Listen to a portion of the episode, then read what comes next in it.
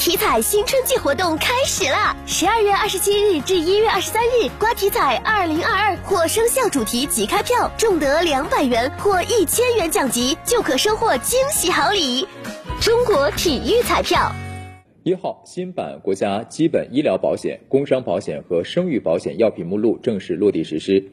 调整之后，国家医保药品目录内药品总数将达到两千八百六十种。我们来看报道。据统计，我国每年有超过五万例新发卵巢癌病例，PAP 抑制剂的出现让卵巢癌患者生存率得到明显改善。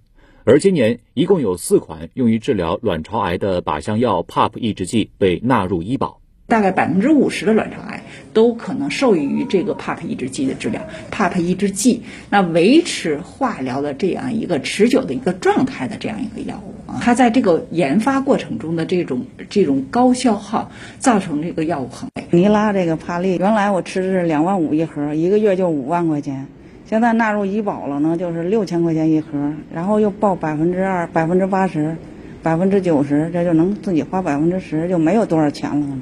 一两千块钱可能就够了。